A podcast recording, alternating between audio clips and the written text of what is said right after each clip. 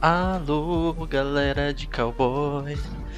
Alô, Ah, galera de peão. Toda vez que eu vejo eu fico emocionado, velho. Muito boa noite a todos. Boa noite, Boa- Gabriel Capelo e Boa Paulo noite. Cavalari, dois expoentes da bancada do Darwin Cast de domingo. o Roda Viva, pra quem. Não sei. Perdi minhas punchlines da piada aqui. Perdão, pessoal. É. Bancada evangélica.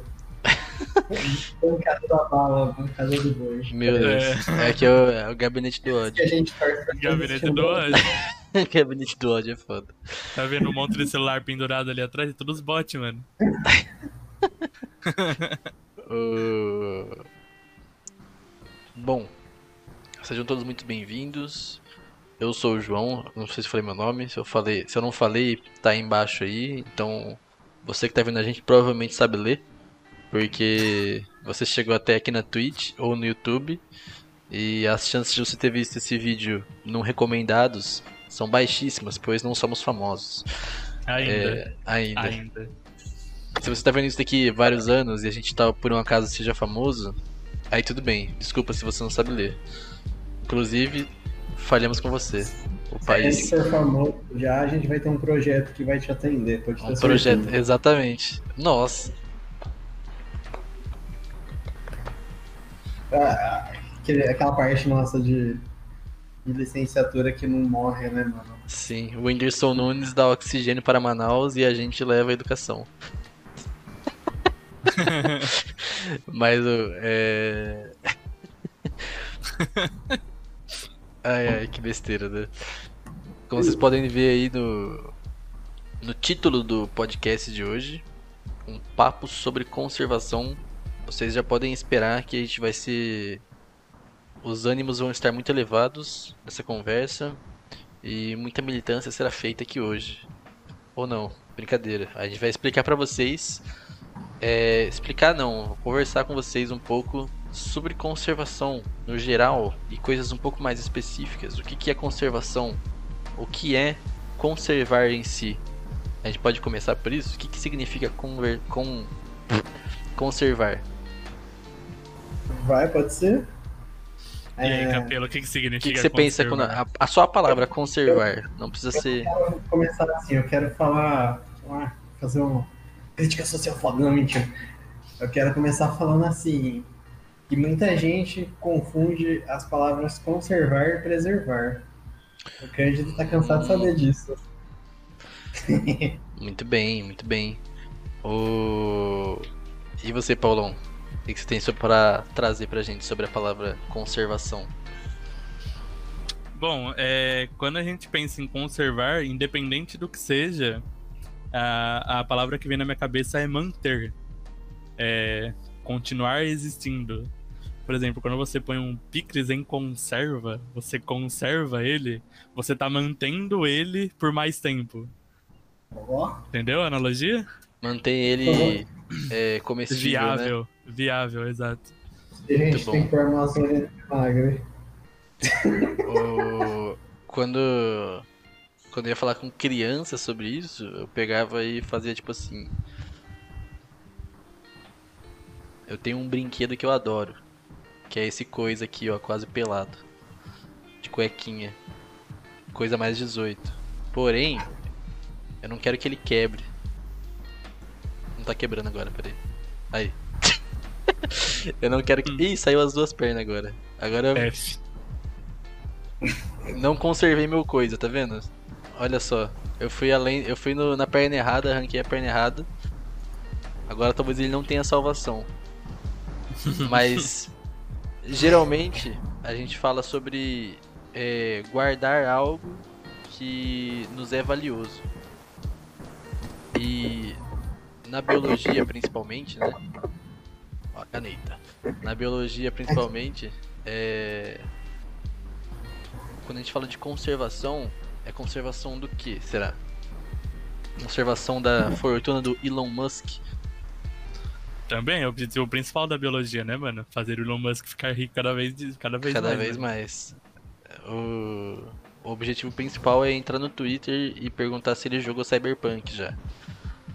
É, mas, tirando a brincadeira à parte, o objetivo principal de, da conservação seria manter habitats naturais, ecossistemas naturais.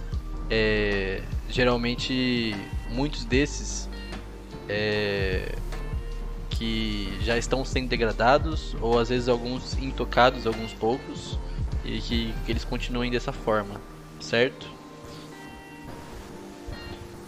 Quantas vezes a gente já não vê notícias na todo dia praticamente de que a gente precisa conservar a Amazônia, às vezes até alguns termos errados que os jornalistas usam de preservar é, mas, é, mas a gente, de desmatamento, todo dia a gente vê notícia de desmatamento da Amazônia, é, de desmatamento de outros, outros lugares, ou o exemplo maior que a gente teve nos últimos tempos foi a queimada na, no Pantanal. Então, a conservação é importante porque ela atinge todos os níveis, né? E hum. a partir do momento onde a gente não tem a conservação de um habitat, a gente tem toda uma, uma depreciação de coisas que vivem lá, né? Desde espécie de fauna até espécie de flora, ou até coisas que dependem do, do habitat que a gente está falando em si. O que, que a gente pode fazer para atingir os objetivos de conservação? Que estratégias a gente pode empregar para esse fim? Que é uma das coisas importantes do, do tema de hoje. Sobre esse papo de conservação, muito dele é a gente não vai ficar falando apenas sobre é, ai, porque precisa muito é, cuidar dos animais e dos das florestas, porque nós precisamos delas. É, chegar e falar isso para vocês aqui é um negócio batido, né? É uma coisa que, pelo menos o nosso público, provavelmente já vai estar tá cansado de saber, já vai estar tá careca de saber já. Se o Zagato estiver assistindo aí, já está. É. o... A gente falou da licenciatura. É. Então a gente vai estar tá meio que chovendo no molhado, sabe? É, então a gente quer falar com vocês sobre os meios que a gente usa para tentar atingir esses objetivos. É... E um desses meios é a educação ambiental, que é um meio muito legal, uma área muito da hora de trabalhar. É muito fácil de você ficar um emocionado da vida trabalhando nessa área. É, porque você tem que trabalhar com a sensibilização de comunidades, né? É, eu tive um pouco de experiência com isso, o Capelo também teve, o Paulão acho, também teve participando de eventos do, durante a faculdade. É, então a gente pode começar falando sobre esse, a educação ambiental como um dos meios de, de empregados na conservação das espécies, na conservação dos ecossistemas. Que vocês podem me contar aí das suas experiências pessoais? Ah, o legal da educação ambiental é que geralmente ela vai ela vai estar tá sendo geralmente não, né? Praticamente sempre ela vai estar tá se, sendo empregada no espaço não formal, né? Então é, tira um pouco aquela quando, quando você tenta abordar alguém, trazer o assunto, tira um pouco aquela, aquela sensação de coisa muito séria, acho que fica mais tranquilo de você conversar, a pessoa conseguir se abrir para falar e ouvir. Uhum. É... E é bem legal, né? Tipo, é... eu acredito que é uma coisa, uma coisa que faz muita diferença em todas as, assim, deveria ser ser é, investido nisso, sabe? Tipo, buscado isso em todas as áreas que você possa pôr, que ela cabe, sabe? É, Com certeza. Ao contrário de um certo professor que a gente teve, Agroboy, né? Que falava que era só dentro de sala de aula que deveria ter. Até porque Mas... é, muito, é muito difícil a gente falar sobre educação ambiental dentro da sala de aula, né? É muito impalpável, principalmente quando a gente. que o nosso o público-alvo mais forte, onde a gente precisa quebrar, é, construir antes da gente. Antes da gente ter que quebrar alguns conceitos. É, que são é, principalmente crianças e o começo do ensino fundamental ali, onde o, eles não, ainda não têm conceitos formados sobre como agir em, em meio ambiente, é muito difícil chegar para uma criança e falar assim, viu, é, você não pode é, viu, sabe o que seu pai fez lá? Que ele pintou o tronco da árvore? Então, não pode fazer isso. Aí você vai explicar o porquê. Dentro da sala de aula é muito difícil você explicar isso para uma criança, porque você vai ter que explicar alguns conceitos é, botânicos que para ela não vai fazer sentido. Então, quando você está num espaço não formal, quando você está do lado de uma árvore e você mostra na prática o porquê não pode, é, é, muito mais fácil. Por isso que geralmente educação ambiental, como o Capelo disse, tá, acontece em espaços não formais, né? É, é difícil você trabalhar isso no espaço formal, né? Porque você, você tem que tratar uns assuntos que às vezes podem ser até meio complicados, assim, que é difícil a pessoa querer. Pô, a pessoa tá aberta para ouvir. É, antes do Cândido falar, eu ia falar que, tipo assim, que é, é, um, é um assunto que você, quando você vai trazer educação ambiental, você vai tentar sensibilizar a pessoa sobre alguma coisa, tipo, alguma, algum objetivo de conservação e tal. E no espaço formal é mais fácil de você passar do ponto com a pessoa, no sentido assim. É, às vezes você pode você pode estar tá falando lá para uma turma de faculdade, estudando tal conservação só, não educação ambiental. Pode estar tá falando assim, ah, é, porque a gente tem unidades de conservação e a gente tem que manter elas e daí o ser humano em alguma unidade de conservação de produção integral, por exemplo, o ser humano não pode usar assim para outros fins, né, para fins próprios. É, então, por exemplo, você fala assim, ah, o cara não pode plantar milho. Aí, se você vai, tipo, está num espaço informal e e você começa a falar isso, eu acho que é mais tranquilo do que você, tipo, chegar para alguém no espaço formal e falar, então, você não pode fazer agricultura, né? E aí, às vezes, a pessoa, sei lá, tem uma história de ter passado necessidade e tal, e, tipo, a pessoa fala, pô, mas eu tenho uma terra ali e eu não posso fazer comida, e não é isso, né? É, trata. Então, acho que no espaço informal fica mais tranquilo você trazer esses assuntos, fica menos sério, né? Fica mais informal. É, o... Eu acredito também que o, o espaço informal ele é ele é muito mais é, apresenta muito mais oportunidades de você sensibilizar a pessoa, porque você está tendo uma conversa ali geralmente com poucas pessoas, diferente de um espaço formal no ensino tradicional que a gente tem. Geralmente o professor vai estar tá lá, ele vai ter que passar sobre esse tópico obrigatoriamente é, porque vai estar no currículo ali para dar durante o ano. Se for ainda é, coisa de uma escola particular, por exemplo, tipo escola concurseira, é, o professor vai passar aquilo ali com o foco só bater na teclinha para você saber responder uma coisa no vestibular. Então não toca ninguém aquilo, né? E quando você tem essa relação próxima com o seu público, você consegue é, bater na ferida certa para sensibilizar a pessoa, porque o feedback ele é muito mais rápido, né? É, a conversa vai fluindo com a pessoa, você consegue é, trazer mais, puxar mais o pro lado que a pessoa se emociona e geralmente, geralmente é muito positivo é, esse tipo de educação em ambientes informais. É, o que a gente também sempre tem que manter em, em mente quando vai trabalhar com isso é que para pessoa que não é da área, assim, para pessoa que não tá que, que não é receptiva a esse tipo de tópico naturalmente, é, nós temos que dar uma justificativa para preservar as coisas, para conservar as coisas. É, por que, que eu quero impedir que o lobo guará seja extinto?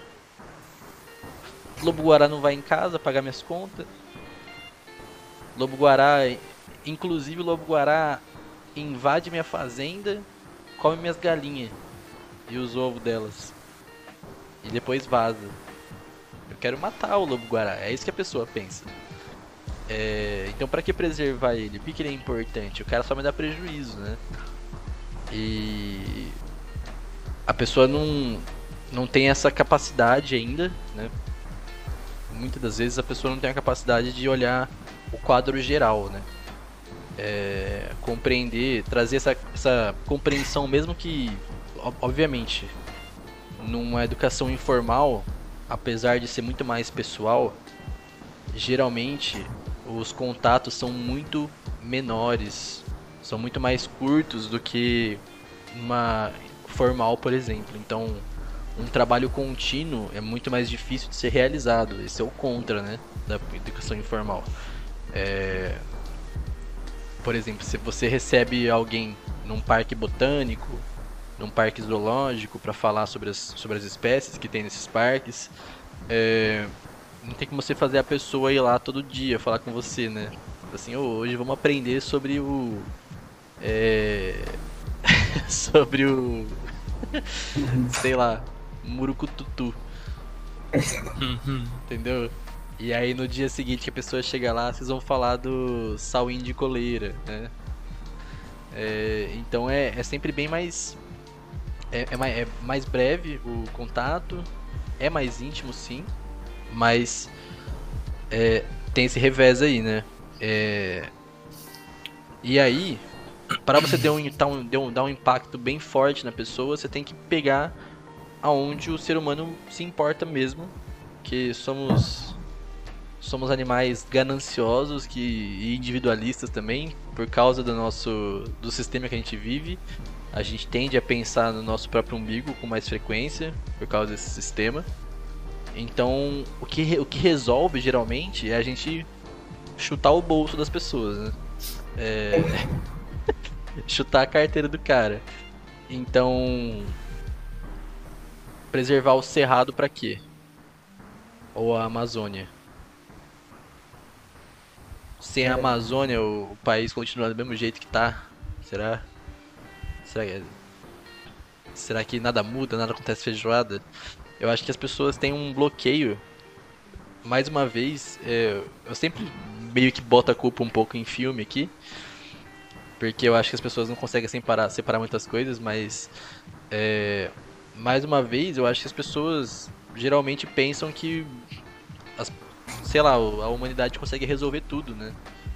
É, consegue fazer uma nave ir embora, ou então consegue criar um domo gigante em que dentro do domo a, a qualidade de vida é maravilhosa e a temperatura está no 17 graus para sempre, sem mudar dentro do domo. E sabemos muito bem que a gente não consegue isso. Mal conseguimos combater uma pandemia de uma, um vírus que se transmite de forma similar à gripe, cara. Era pra, era pra gente ter feito igual a Venezuela, Venezuela. Igual a Nova Zelândia, no mundo todo. Mas não foi feito isso. Entendeu? A gente não consegue. Não consegue se organizar nem para isso. Imagine pra salvar o mundo de um cataclisma, né? É, então, geralmente esses pontos assim a gente pega muito pesado quando vai falar de educação ambiental, o que é interessante. É, também tem que tomar cuidado pra pessoa não se sentir mal, né? e a educação. Mas às vezes é bom, né? Às vezes é bom fazer a pessoa se sentir mal. Sim, tem, tem gente que é fisgada quando ela se sente mal, né? É... Para algumas causas, não para todas, né? É... E esse aí é só um dos pontos que. Opa. Tá. Desculpa a todos. Tocou meu celular aqui. Fez um. Não sei se vocês ouviram o barulho dele tremendo. É... Então, esse é só um dos pontos que a gente tocou ainda sobre educação ambiental, né? De a conversa, o contato interpessoal aí. E isso pode ser usado é, em outros meios, né? A educação informal ela não, não precisa ser necessariamente aquela coisa física, pode ser outras coisas também. Vocês têm alguns exemplos aí de educação informal ou querem que eu continue? Ah, eu pessoalmente levo como educação informal tudo que foge ao modelo que a gente tem de sentado numa sala de aula, vendo o professor ensinar numa lousa ou no PowerPoint. Uhum. Então, por exemplo, ah, você está jogando um jogo educativo, você está num espaço não informal de educação. Você está, sei lá, é... fazendo uma brincadeira num parque que tem um objetivo educacional por trás. Você está num espaço não, não, não informal. Então, é muito fácil a gente desenvolver atividades não informais em, em espaços não, é, não formais, né? É, o problema é, é, a gente conseguir trazer uma, uma, uma credibilidade, não é uma credibilidade, uma importância alta quando a gente vai falar de algo é, sem perder muito foco. Que é muito difícil, por exemplo, é, não sei se vocês, é, quem tá assistindo aí, não sei se vocês assistiram um episódio onde a gente falou um pouco sobre a gente, mas o Cândido, ele foi, o Cândido e o Capelo, eles foram é, estagiários no, no, zoológico, trabalharam com educação ambiental, então é muito fácil você tá dando, é, falando sobre educação informal para uma educação ambiental para crianças dentro do zoológico e você se perder. É, por conta do que, de tudo que está em volta, né? Todas as, as coisas que tentam captar a nossa atenção.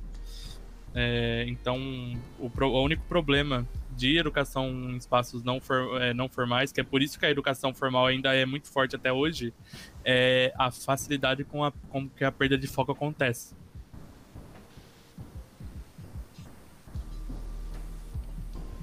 É, eu, eu acho que tem outras coisas que estão influenciando direto nisso, mas é, independente disso, eu acho que é, a educação, a educação espaço não tem uma, ela tem vários, vários problemas, tem várias falhas nela, mas elas são falhas fáceis de serem corrigidas e tipo, é, por exemplo, que nem o Cândido citou muito bem, é que faz tempo que eu não mexo com isso, né? Mas eu também não lembro direito.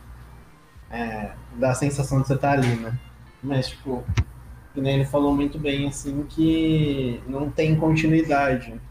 Isso é um problema mesmo. Só que, por isso que eu, é, é um dos motivos do que eu disse lá no começo, que, tipo, eu acho que onde dá para você colocar educação ambiental é bom ter. Porque é um negócio que vai se tornando natural no nosso pensamento, né? Uhum. É, depois que você trabalha, eu tive isso muito. É, eu acredito que o Cândido também, e eu acredito também que muitas das crianças que, por exemplo, participam do curso de férias que tem lá no zoológico, é, que aí sim elas têm uma certa continuidade, você acaba fazendo a pessoa mudar a visão que ela tem, sabe? Tipo, de tudo no mundo. Você começa a pensar melhor do que está acontecendo e como você está afetando o ambiente. Então, tipo, você tendo, é, sei lá, se você. O que eu quis dizer é que, por exemplo, não é só você ir no, no zoológico, no jardim botânico, você ter um acesso a isso.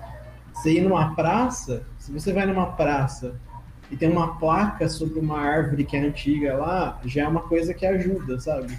Se você vai no. É, se você vai. Se você vai, por exemplo, na Secretaria de Meio Ambiente e você precisa podar uma árvore num terreno e alguém passa para te explicar, olha, você vai ter que plantar tantas árvores lá, tanto porque funciona desse jeito, te dá um folheto, alguma coisa. Tudo bem que às vezes a pessoa não vai ter tempo, né? Mas, tipo, só de você ter, cria-se, sabe, um ambiente melhor. Eu acho que se, nesse caso, assim, que é muito mais difícil, uma cada 30 pessoas que passa ler esse folheto já faria muita diferença, sabe? Com certeza, Isso... eu acho que eu acho que o, mais, o que mais é, difere não é nem a falta de metodologias, porque a gente tá cheio de, de, de coisas tentando ensinar a gente é, sobre, sobre conservação. Eu acho que o que acontece mais é a gente não olhar o todo, como o Cândido disse no começo. A população, a gente tem essa falha de não olhar o todo, da gente ser muito imediatista. Então, é uma coisa que acontece com frequência da gente não conseguir observar o nosso horizonte para ver o que pode acontecer com uma ação que eu estou tendo hoje. Sim. É, eu vejo que, pelo menos na nossa população aqui local, ainda é muito difícil é, você ver uma rua que, por exemplo, não tem bituca de cigarro, tá ligado? É um, é um negócio, é um negócio tipo, pequeno, assim, que parece que todo mundo já sabe. Quando você pensa no seu próprio umbigo, você pensa, tipo. Todo mundo sabe que você não deve ficar jogando lixo na rua. É, e as pessoas não conseguem fazer uma relação de. Terminei de fumar, pum, joguei aquela bituquinha ali com o. sei lá, enchente. Porque entope as, as bocas de lobo aí da vida. E, Incêndio. e aí enche, enche muito as ruas quando chove forte e, e somos uma região em que metade do ano é chuva e metade do ano é, é seco, né? É, e as pessoas não, não conseguem fazer essa relação direta com o que ela está contribuindo para algo do tipo. E aí quando ocorre isso, isso é um exemplo banal assim do, do que do, da falta de visão sobre um, um quadro maior, né? Sobre, uma, sobre o horizonte, né? Como o Paulo falou. É, incêndio também. É, imagine coisas que são mais danosas ao ambiente, não só ao ambiente imediato que aquela pessoa vive, porque também tem isso, né? É, às vezes a pessoa pensa, por exemplo, no ano que a gente teve aquele, aqueles diversos incêndios na floresta amazônica, é, tinha muita gente pensando: dane-se, mano. Eu moro, sei lá, em. no. São Paulo. Moro em São Paulo, eu moro em, na Santa Catarina, né? Onde tem mais gente que propensa a pensar assim, né? Opa! Brincadeira. Crítica social foda. Brincadeira. Uh, Mas, sei lá, eu sou de Florianópolis e tal, sou do sul, né? E a pessoa pensa que não tem nada a ver com, com o estilo de vida dela, isso aí, tipo, não vai afetar em nada a vida dela. E nada do que ela faz vai afetar outros lugares, né? É, e eu acho. Pode eu, falar. Eu queria lembrar um negócio que, que a gente já conversou em alguns momentos. É, que é sobre a galera, a galera não reconhecer a, as riquezas nossas. A gente já conversou sobre isso. Que, tipo, como tem é, muita produção de mídia, assim, para coisas externas, então, tipo, é muito mais fácil você ver, sei lá, as pessoas ficarem sensibilizadas com um pinguim, com um leão e uma girafa, do que com a anta, com é, o sauinho de coleira, sabe? Nossa, com certeza. É. Sauinho de coleira é um, um animal tão daorinho e importante. E, e, tipo, o que, por que, que eu trouxe isso? Por que, que eu vejo isso na minha cabeça? Porque quando você falou assim, do cara jogar bituca no cigarro, é, o que, que expõe, veio na minha cabeça foi aquelas pessoas que, tipo, elas ficam sensibilizadas se elas veem, por exemplo, um, é, um pinguim que ficou preso num, num negócio de engradado, vê, vê um. É, no lacre de engradado, vê um. Que nem tem no Rap Fit, né? Tem no Rap Fit. Tem algum filme tem de pinguim. tem na. Ou se você vê uma tartaruga que tava, morreu engasgada com, com sacola. Um calango e aí, no nariz, tipo, né? O cara não consegue relacionar isso com, sei lá, o calango que tem ali na casa dele, que pode ficar na latinha de refrigerante que alguém jogou da janela do carro, sabe? Uhum. E, tipo, não consegue ver que é a mesma coisa, sabe? E a, a gente, como a gente vive no meio urbano, tem a tendência da gente ignorar, né? A natureza. Porque a gente esquece, assim. Que, e, e, e, uma das coisas né, que a gente fala que o meio ambiente é onde você vive, o, o, nosso meio ambiente, por exemplo, pode ser a cidade, o meio ambiente uma bactéria, pode ser uma placa de Petri. Então, tipo, a cidade que você mora aí, você pode não estar reconhecendo a natureza, mas é o meio ambiente, né? Sim. Eu acho que isso tem muito mais relação com com o nosso psicológico do que com, com propriamente a gente não reconhecer as nossas riquezas. Porque eu acho que é muito mais fácil a gente se indignar com uma coisa que está longe, porque a gente tem o, o argumento que massageia o nosso ego de que não posso fazer nada para mudar, do que a gente observar uma situação que está acontecendo perto da gente, onde a gente, se a gente não, não fizer nada, a gente, teoricamente, a gente está contribuindo para aquilo. Só que, a partir do momento que a gente pensa assim, a gente pensa de, um, de uma maneira errada. Porque não é porque uma tartaruga tá morrendo com plástico que você não pode fazer nada. Você pode, porque o plástico que você tá jogando hoje no chão pode ser o plástico que vai matar uma tartaruga daqui cinco anos. Exatamente. Entendeu? Então eu acho que tem muito mais a ver com, com o nosso psicológico do que com a gente não reconhecer o que tá acontecendo. Porque, no fundo, todo ser humano sabe o que tá acontecendo. Porque nenhum ser humano é alheio às coisas que estão acontecendo, sabe? Você ia falar, cara? É, não, eu ia falar que é discutível, né? É, Quer dizer que eu não, não concordo 100%, mas Oh. vai você. Principalmente ultimamente, é, a gente vê que tem gente que conseguiu dar um jeito de viver numa num mundo paralelo aí na cabeça deles, em grupo, né, coletivamente, ignorar problemas e criar problemas que não existem, né? É, é, não vou falar do, dos terraplanistas, que é o nosso meme, né?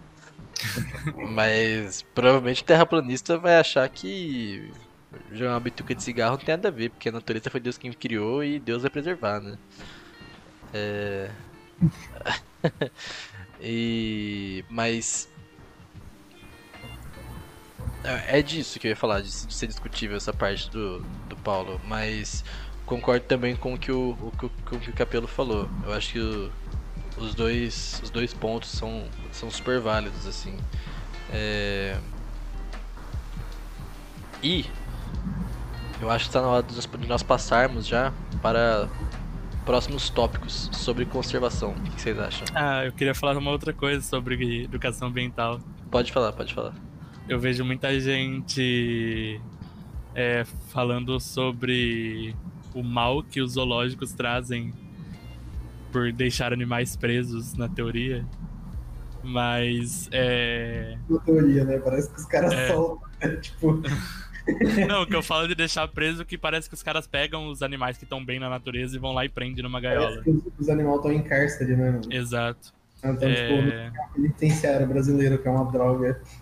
E é uma coisa muito, muito legal da gente falar, já que a gente tá falando sobre conservação, é da gente passar um pouco por cima do, de qual a importância que os zoológicos têm, tanto na educação ambiental, que é uma importância enorme, quanto é, na importância para a conservação propriamente dita.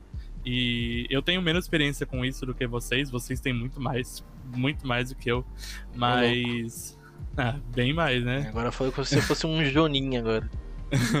Mas é, o zoológico é, é, é um lugar onde a gente tem animais que são resgatados de tráfico ou de que estavam em situação de, por exemplo, acidente ou tráfico, tráfico de animais onde ele foi comprado de um lugar e não pode ser solto na natureza, ou ele precisa ficar num lugar até ser solto na natureza, e o zoológico foi criado com esse intuito.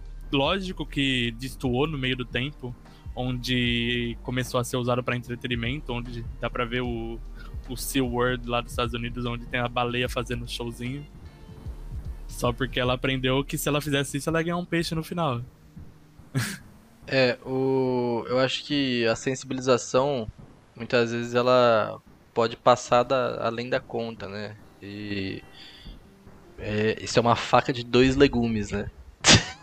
Como a gente gosta de falar. É, não vamos cortar isso aí e falar que eu falei sério, faca de dois legumes, pelo amor de Deus. Aí depois isso aí volta pra me morder no, no futuro. Daqui cinco anos. Daqui cinco anos o cara fala assim, ó, vocês estão questionando esse cara aqui, ó, falou faca de dois legumes. O Ô, cara, cara que corta ainda, ele nem sabe o que é gume, né? É, É... E aí, é, eu acho que quando passa do ponto é, e fica esse negócio muito emocionado assim, é, é fácil de você ter a visão nublada, né, pelas coisas. E aí você acaba achando que tudo é maltrato, né, de animal e, e que conservação é só soltar os bichos e boa. né? Isso é, um, isso é uma coisa muito importante que já dá para encaixar no nosso próximo tópico, né? Sobre, as, sobre conservação, sobre estratégias. É, a existência de santuários e zoológicos é, são extremamente importante, de parques botânicos também, né? É, parques que, é, que realizam meio que uma como posso dizer uma coleção de espécies que são espécies fragilizadas e principalmente na área da botânica quando tem um, uma coleção de sementes que eu esqueci o nome infelizmente do nome que é quando você tem um banco é um banco um banco de sementes Herbário. isso que fica num herbário né provavelmente é, que é uma coisa muito importante para poder reintroduzir espécies também, né? É, a existência de zoológicos, principalmente zoológicos públicos, aqui, igual tem aqui no Brasil, né? Ela é essencial para poder ter a perspectiva de soltura de alguns animais é, no futuro. É, não é todo animal que está lá que vai ser solto, mas também os animais não estão ali por diversão das pessoas, explicitamente. É... Aqui na nossa cidade, é, quando eu atendia as pessoas, eu via muita gente falando: Poxa, tadinho do bicho, né? É, será que dá para soltar e tal? Você vai soltar um leão aqui no, no Brasil? Onde? você vai estar tá causando um dano absurdo que você não tem noção do que, que o bicho vai fazer ali. Ele vai tocar o terror. É, ele vai impactar demais o ambiente. Imagina se é tipo uma família assim de leão e os caras conseguem se estabelecer no cerrado, mano. Acabou capaz... o cerrado que a gente conhece. Vai virar savana, ele... tipo, africana mesmo o negócio. Exato. E capaz ele fazer a gente ter que colocar muito mais espécies dentro do zoológico, elas vão estar ameaçadas por ele. É, eu acho o... que o Leão perderia nesse caso, mas tudo bem. O... Não, é, mas o, o impacto que um animal é, exótico tem né? é, é absurdo. A gente tem exemplo disso em muitas cidades aqui no estado de São Paulo, que o, o sagui, o Calitrix penicillata, ele é uma espécie invasora, ele é originário da Mata Atlântica, lá na região da Bahia. E trouxeram pra cá. E esse animal, ele tá tanto na Mata Atlântica de São Paulo, quanto no Cerrado. Ele tá na Mata Atlântica do Rio, então ele ameaça mico-leão dourado. Aqui em São Paulo ele ameaça mico-leão preto, porque ele é um competidor superior. E ele é um competidor superior não apenas a primatas pequeninos igual ele. Ele é um competidor superior a aves também. O tucano vai botar um ovo lá, o maluco vai e come o ovo, tranquilo. Sem mais nem menos. E hum. eles sobrevivem muito facilmente em diversos tipos de ambientes e eles são extremamente danosos para as populações locais. Hoje em dia a gente tem um já está meio que atingindo um momento em que o o, o Sagui de tufo branco, ele ele tá meio que tipo entrando em comunhão já com essas áreas, mas ele também é muito bem é, muito bem adaptado como antropofauna, que seria um animal que convive com humanos, então ele também é muito bem no meio urbano. É, e a existência de locais igual zoológicos, esses parques, é muito importante para conservar animais fora da natureza, que a gente chama de exito, justamente para que não ocorra esse tipo de soltura em locais completamente inadequados, né? É... Tem mais algumas vantagens aí? Não sei se vocês querem falar sobre. Ah, tem. Lembrando que quando a gente fala de espécies é de espécies ameaçadas, que são, as, que são é, o foco do, do zoológico, é, a gente não está falando só de espécies que está correndo risco de extinção. A gente fala de espécie onde ela simplesmente perdeu o habitat onde ela morava por algum motivo.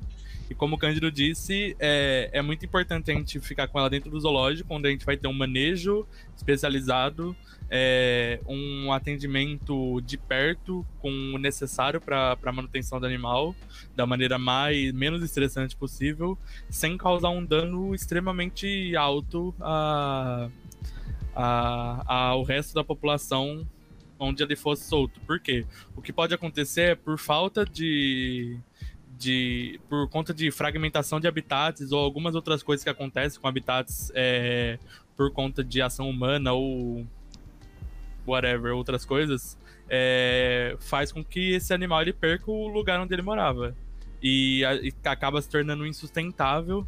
E aí, com o tempo, essa espécie ia desaparecer. Ou ela ia migrar para um outro lugar e acabar com outras espécies que moravam lá por conta de ser um competidor, como aconteceu, acontece com o sagui é, em São Paulo e no Rio de Janeiro. Então, é, acho que era nisso que eu queria chegar com trazendo a pauta do zoológico, na importância da, de conservação é, fora do que as pessoas veem.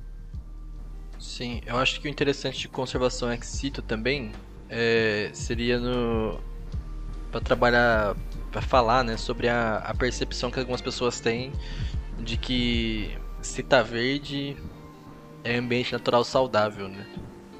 Que é, o Capelo deu um sorrisinho, uma sorrisola ali. eu, eu lembrei do daquela da, de uma vez que o Jardim Botânico ele pegou fogo. Hum.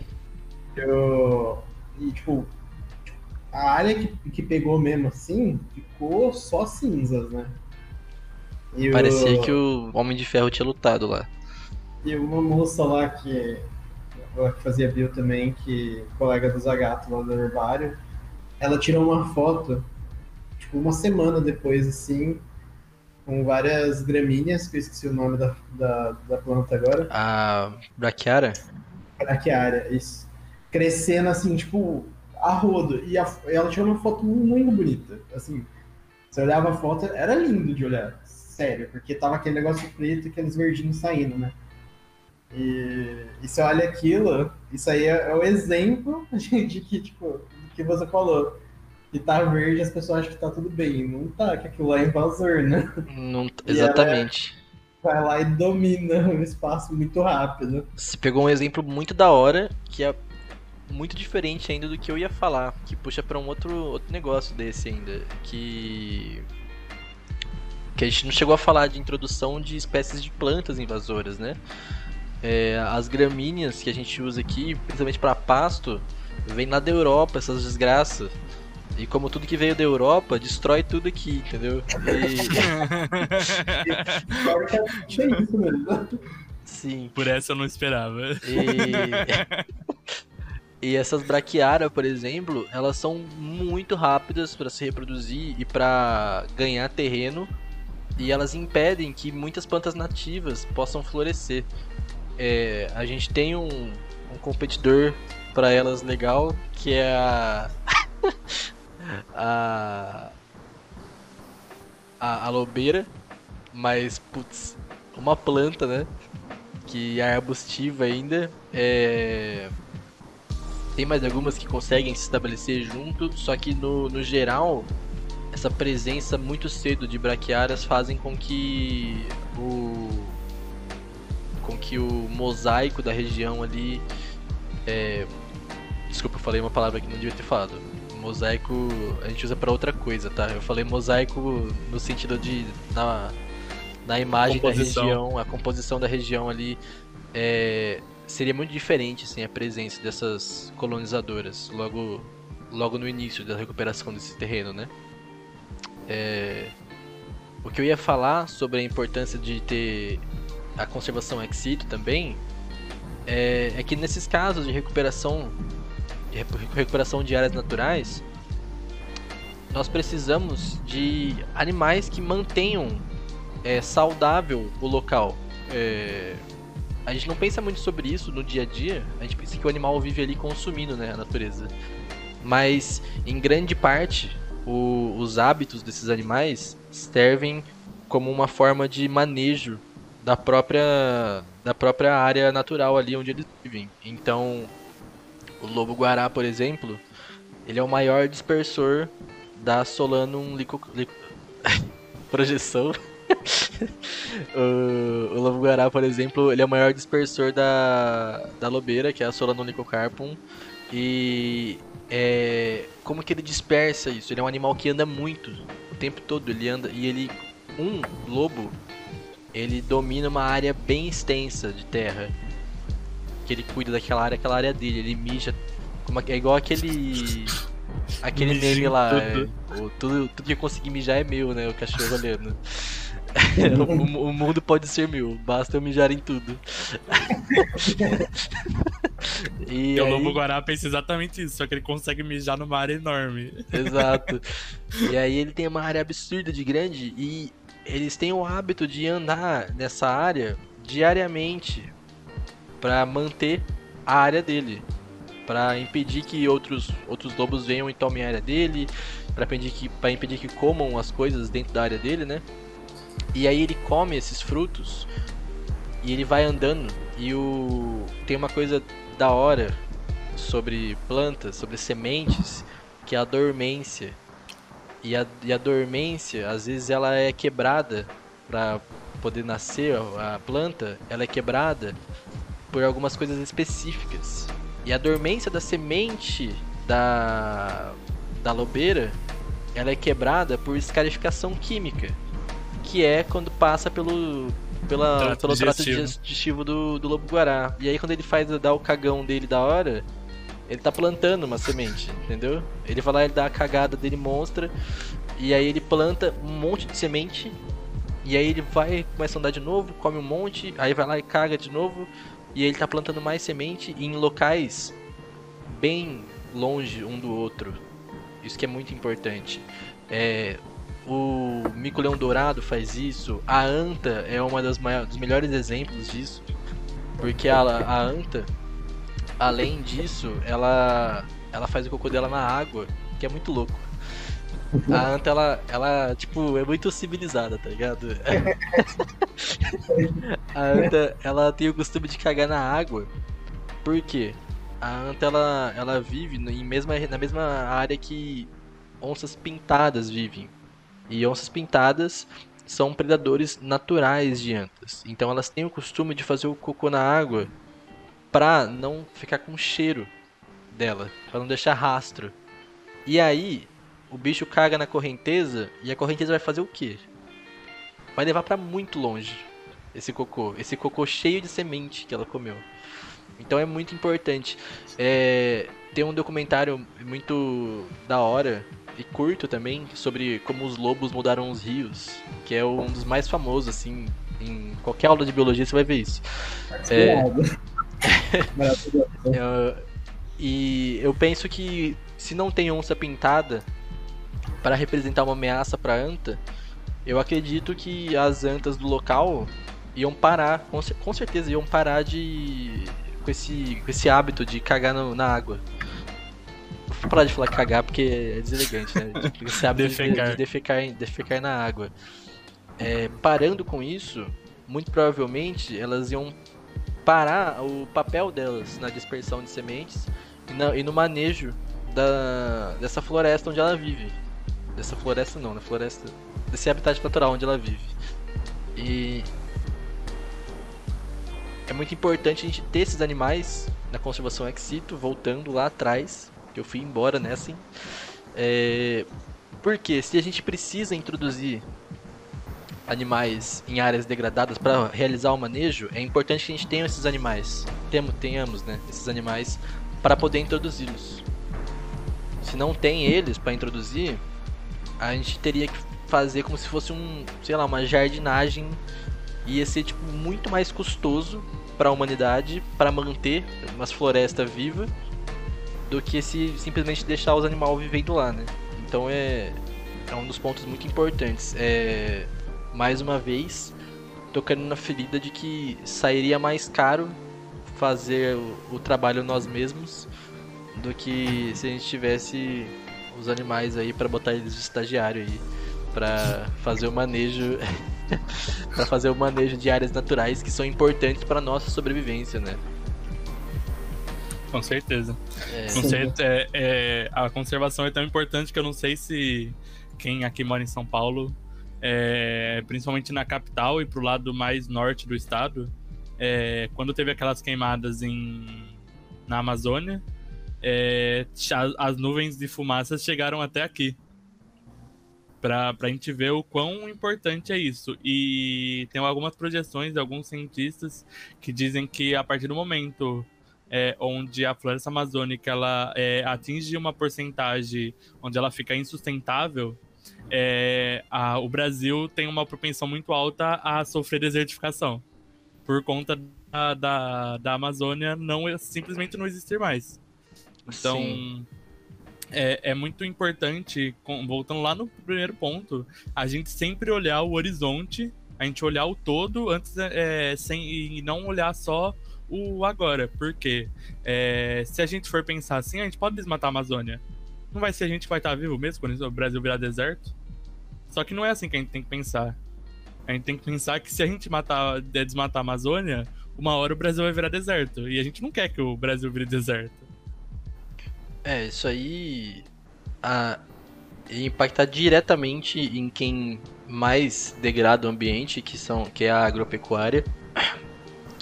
É isso mesmo, são vocês, agropecuaristas safados, que embora nos alimentem com agrotóxicos, vocês destroem o ambiente muito. É, Mais do que o necessário. Sim. E o interessante que o Paulo falou sobre a de- desertificação dessa região aqui no Brasil é que geograficamente era para ser deserto mesmo aqui.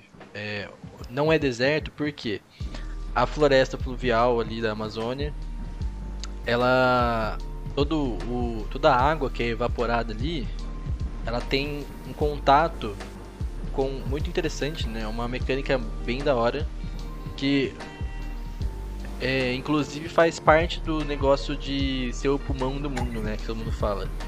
Que eu lembro quando tava rolando as queimadas, que é um absurdo, né? É um absurdo.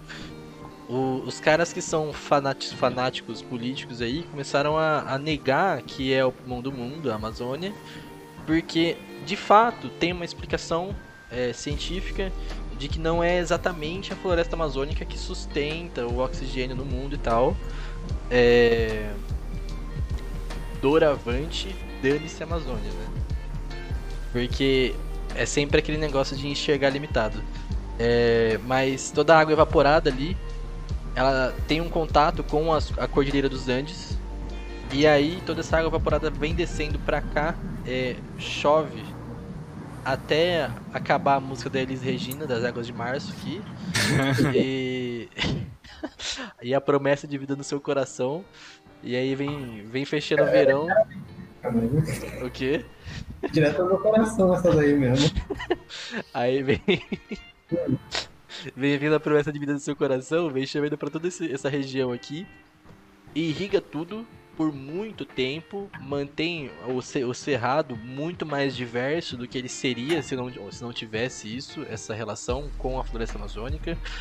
E de quebra, chove no mar. E aí dá um boom quando, tá, quando rola essa chuva, dá um, um boost absurdo na reprodução de algas marinhas. É, ma- mais especificamente as diatomáceas, que se reproduz igual louca lá. É, fica parecendo o, o surubão de Zion no Matrix. E aí. e Quem aí. pegou, pegou. Então é assim que funciona, tá? É assim que funciona, exatamente. E aí, elas sim, elas são o pulmão do mundo, porque o oxigênio que elas produzem lá, elas não vão consumir completamente, né? É, então, falta muito essa relação, né? É, falta muitas pessoas terem paciência também pra aprenderem um processo todo antes de começar a gerar a opinião delas, né? Exato. E lembrando que a gente não a gente tem um exemplo não muito longe da gente de desertificação, né, na América do Sul, que é o deserto do Atacama, que é o Exatamente. deserto mais seco do mundo, justamente porque ele fica após a Cordilheira dos Andes, Eu ia falar onde isso. A água da Amazônia não a, a Cordilheira dos Andes não deixa a água passar pro, pro deserto do Atacama. Nossa, você é louco. O negócio tipo, ia ser brabo. Por que, que a gente tá falando do deserto do Atacama? Porque ele é, latitudinalmente ele vai estar análogo ao, a- às regiões que recebem essas chuvas. Então, teria que, assim, geograficamente, teria tudo para ser a mesma, o mesmo bioma, né? Não é. Exato. Sim, É. tem tudo pra ser parecidíssimo. né?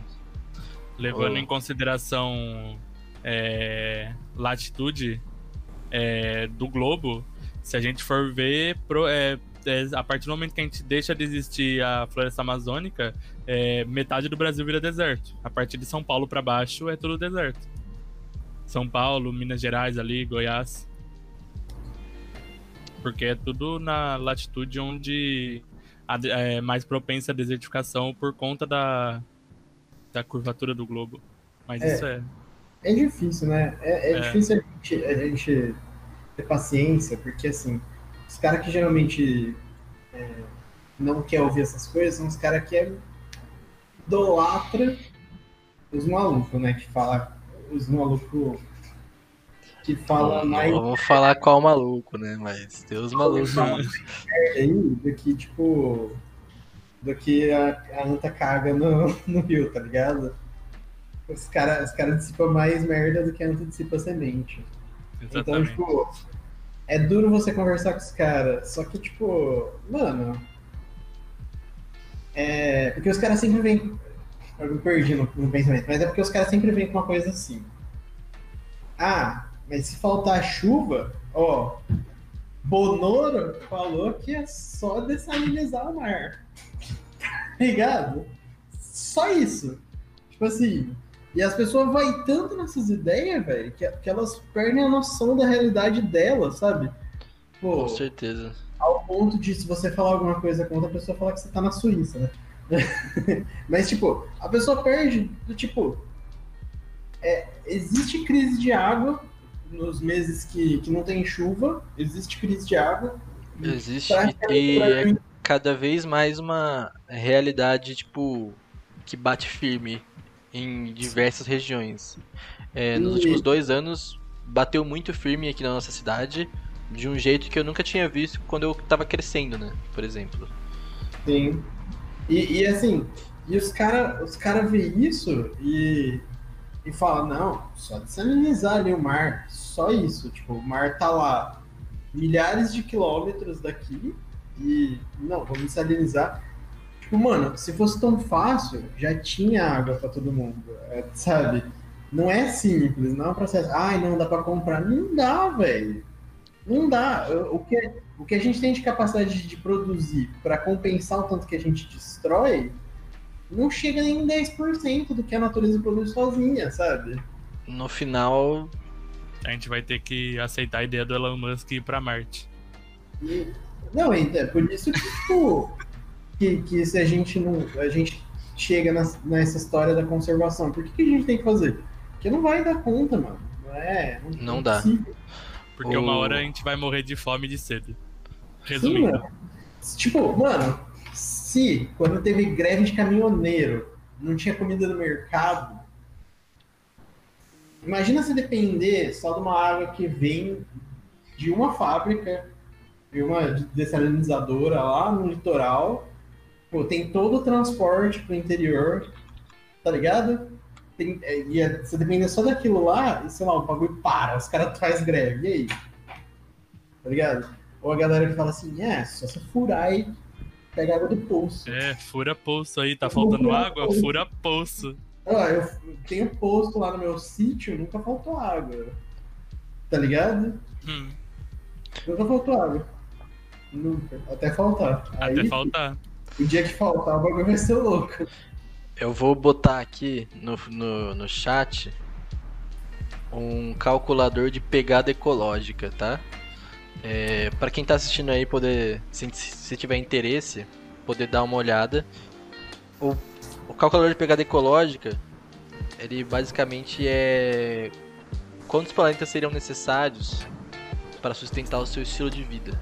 Se você acha que algum bilionário vai levar você para algum lugar e não vai levar só ele e os parça bilionários dele para outro para esse lugar, que é muito mais provável, né? Se fosse o caso.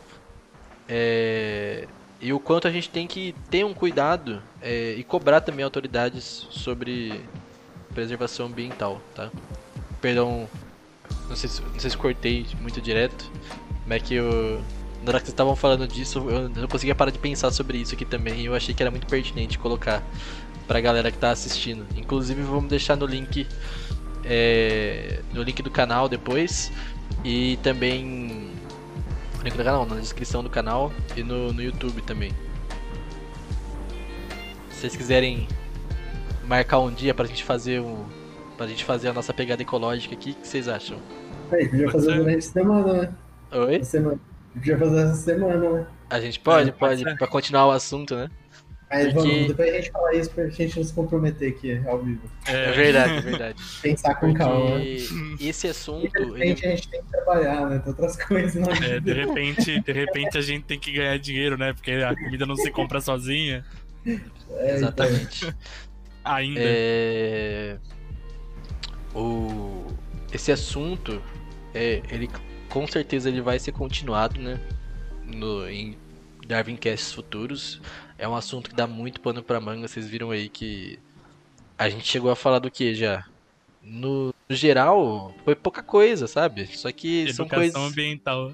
Basicamente. Educação ambiental, basicamente. E começamos a falar sobre é, a, a conservação ex situ em zoológicos e tudo mais. E, e só isso já dá muito pano pra manga. Já é muito pano pra manga pra gente ficar emocionado também. Emocionadão. Porque somos uns emocionados. No meu caso, É? tá puto no meu caso. Exato. Capelo, Capelo fica mais que emocionado. É, Então, com certeza, vamos ter que trazer esse assunto de novo. É... O que mais a gente pode falar sobre isso hoje? Ah, eu acho que dá pra gente falar mais ou menos o que rolou. É, tipo, só fazer uma finalizada. Um, E. Um resumo. queria. queria é, não. Você tem o resumo.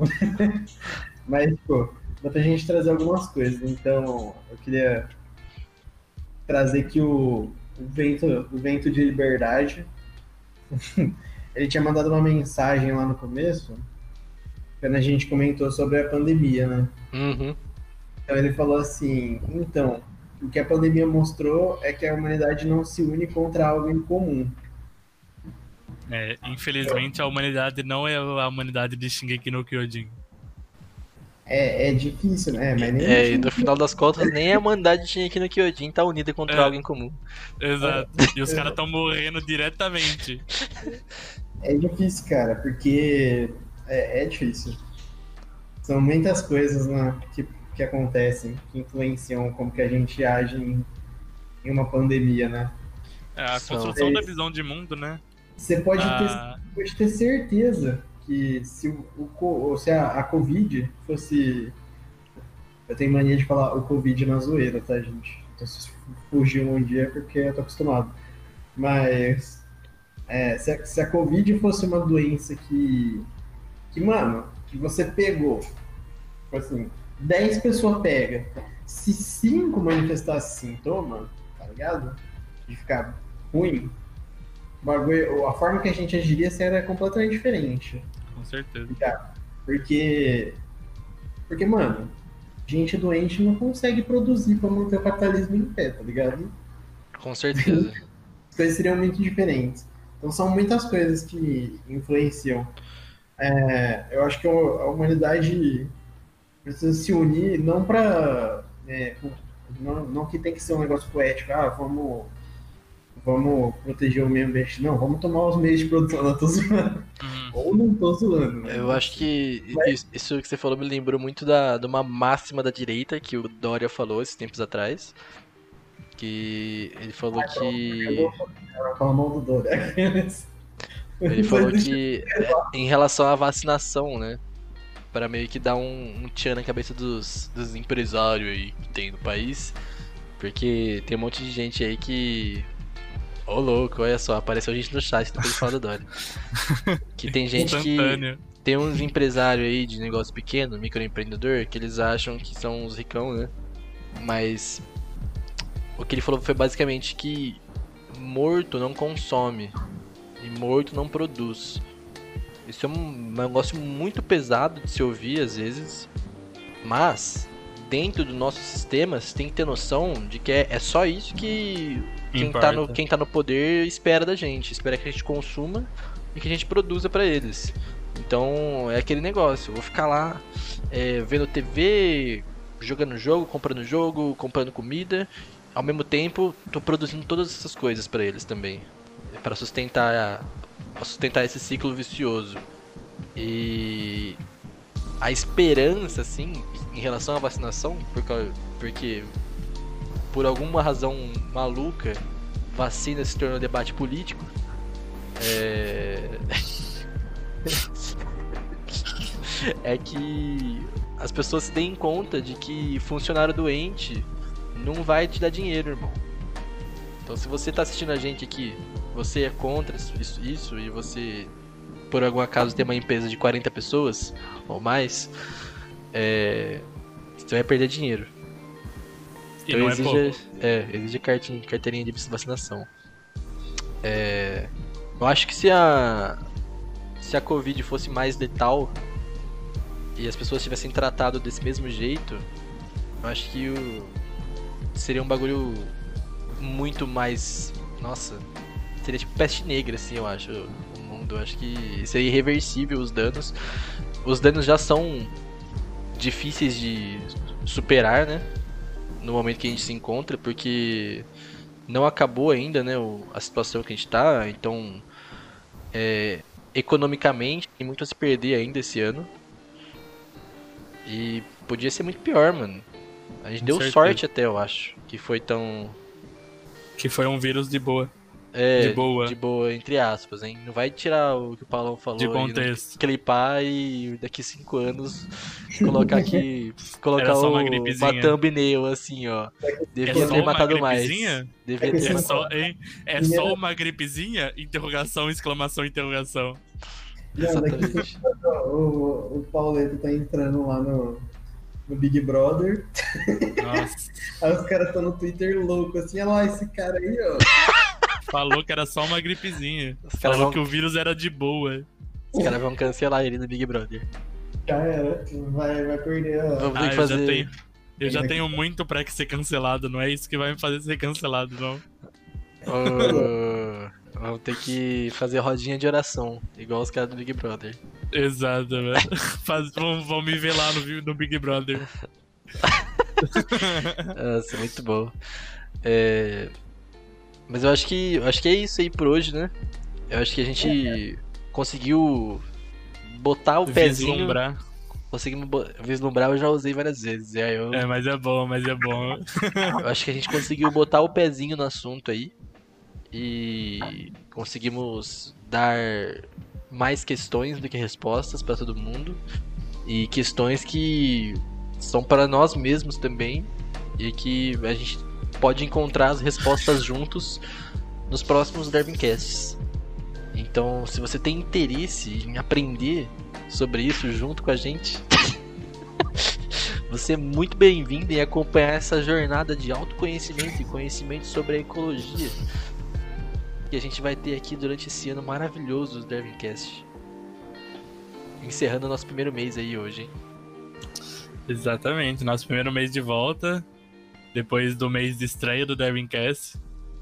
Então estamos oficialmente terminando o mês o Zagato mandou finalizando a live com o cancelamento do Paulo. Exato, é pra não dar mais prano pra manga, né, Zagato? Já pensou se o meu comentário desenvolve um comentário que cancele o Cândido e o Capelo?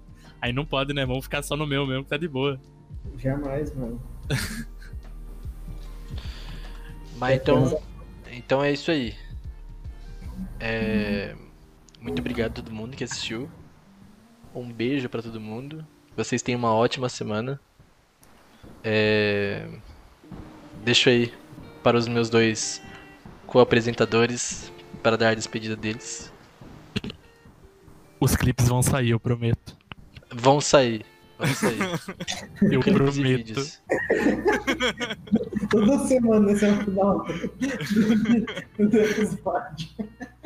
Mas vão sair, eu prometo. Força. Me deem força. Galera, Não, mas é, amanhã. Amanhã, meio-dia, tá no YouTube pra quem chegou agora no finalzinho quiser assistir o começo.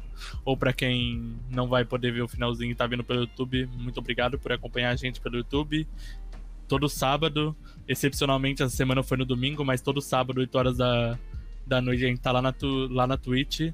É, Aqui na ponto Twitch também. é, aqui na Twitch.tv barra Darwincast, então colhem lá assistir a gente. Se você um assistiu com até agora no YouTube, você é um herói. Você é um herói. Você aguentou a nossa militância. Zoeira. Vamos gerar engajamento? Se você assistiu até agora no YouTube, você digita lá aí nos comentários a palavra conservação. A gente vai saber que você Conservação. assistiu até o final. Vai ser o nosso primeiro comentário no YouTube também. Não que isso. ai, ai.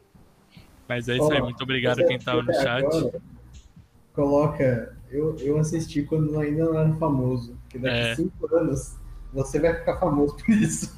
É verdade. Exatamente. Seu comentário vai ter 3 mil likes. Vai, É, bota first. Cheguei, né? cheguei aqui quando tudo era mato. Cheguei que era tudo braquiária. Tudo braquiária. Nossa. Muito É. bom. É, muito obrigado a todo mundo aí. É, eu queria agradecer também. Valeu aí, galera. De verdade. Quem quiser participar, mesmo que você não viu tudo chegou no fim, venha sempre nos próximos, porque é da hora. Pode confiar no pai aqui. Tô só Confia. aquele meme do, do Will Smith aqui, ó. Confia. É isso aí, então. Isso aí. Muito obrigado. Muito obrigado quem tá aí no chat que acompanhou a gente. Scaliza, o Winds of Liberty, que é o Luquetas, meu amigo. O Zagato, muito obrigado. E é isso, galera. Ô, louco. O Fredão que colou logo no começo pra chamar a gente de universitário militante. É verdade. E é isso. Muito obrigado. Beijão. Tchau, tchau. Falou.